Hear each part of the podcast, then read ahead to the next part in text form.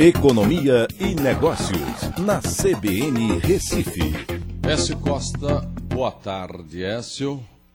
Boa tarde, Aldo. Boa tarde, ouvintes da CBN.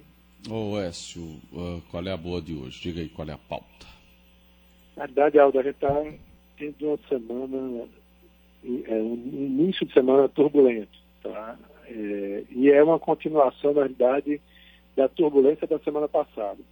Eu escrevi, inclusive, na minha coluna semanal do Diário hoje sobre isso, que é o namoro aí de Bolsonaro com a ideia de não respeitar o teto de gastos. Né? O teto de gastos ele foi é, uma conquista importante que fez com que os juros estejam baixos hoje, principalmente por conta dessa é, responsabilidade, desse compromisso com a responsabilidade fiscal.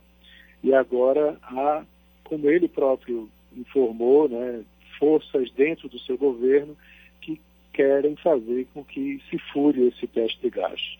Nesse ano 2020, né, a gente tem um ano atípico, onde o endividamento, inclusive, sobe drasticamente por conta da pandemia. Mas as coisas precisam voltar ao normal a partir de 2021.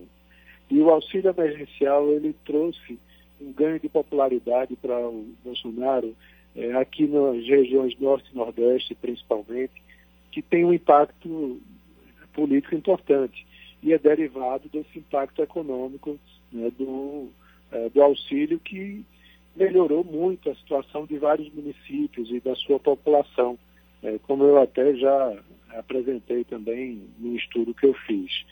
Então essa é, dinâmica está fazendo com que o mercado fique muito apreensivo. Né? Hoje a bolsa está caindo quase 2%, né, é, rompeu a barreira dos 100 mil pontos para baixo, chegou até 98 mil pontos, e o dólar está subindo né, mais de 1,4% a 5,50%, é, repercutindo justamente o risco né, que há nesse cenário fiscal e que provavelmente levaria até o próprio Paulo Guedes a sair do Ministério da Economia, já que ele não tem é, compromisso com essa pauta.